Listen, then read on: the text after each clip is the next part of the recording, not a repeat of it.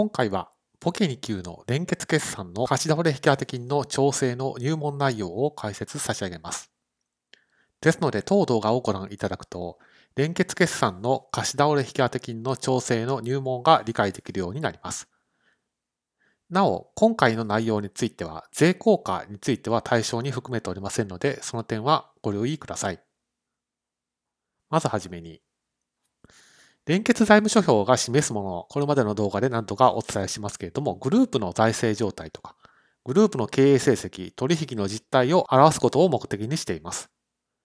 ですから、グループの外との取引について対象になりますので、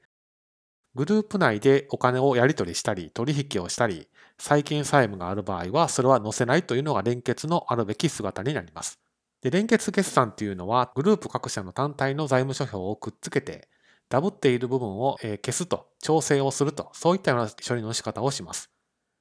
ですから、連結仕分けっていうのは単体の合計と連結の差を埋めると。これが連結仕分けの内容になります。で、今回は貸し倒れ引当金の調整を学習すると、そういうことになります。じゃあなぜなのかですけれども、債金債務消去に伴って連結外差間の債金債務が消えると。そうすると、貸し倒れ引当金っていうのはそもそも論ですけれども、債券の金額をベースに計算をされているわけです。ですから、そのまま放置をしておくと、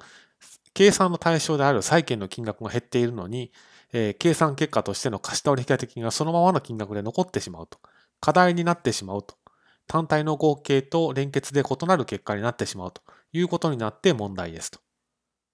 ですから、連結仕分けで貸し倒れ引当金の金額を修正しましょうと。まあ、こういう考え方になります。次に発生時の仕分けですけれども、貸取引当金が発生したとき、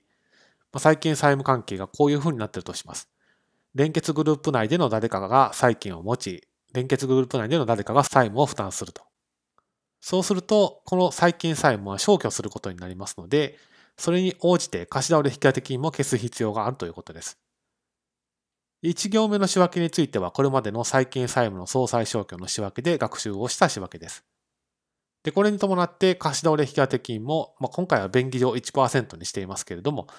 こういうふうに貸し倒れ引当金を計上するときは、左側借方に引当金クリーで、右側貸方に引当金でした。計算対象になる売掛金が消えていますから、引当金も消す必要があると。これが発生時の仕分けになります。次に、開始仕分けですけれども、最近債務関係は直前のスライドで解説差し上げた通りこんな感じです。で前年の決算で費用を減らしているわけですから、利益剰余金が単体の合計よりも連結の金額の方が大きくなっていると。それについては連結開始仕分けという形で引き継いでこないと、その修正内容が今期に反映されないことになってしまいます。ですから、前期の仕分けの右側貸方のところは、貸し取引当金クリーダだったんですけれども、開始仕分けの時は、利益剰余金の機種残高という勘定科目を使って、利益剰余金の金額を直接修正しに行くと、こういう処理の仕方をします。ですので、当動画で押さえておいていただきたいのは、連結決算の調整で、債権債務を消したら、それに連動して貸し倒れ引当金も調整しなきゃいけないということを押さえておいてください。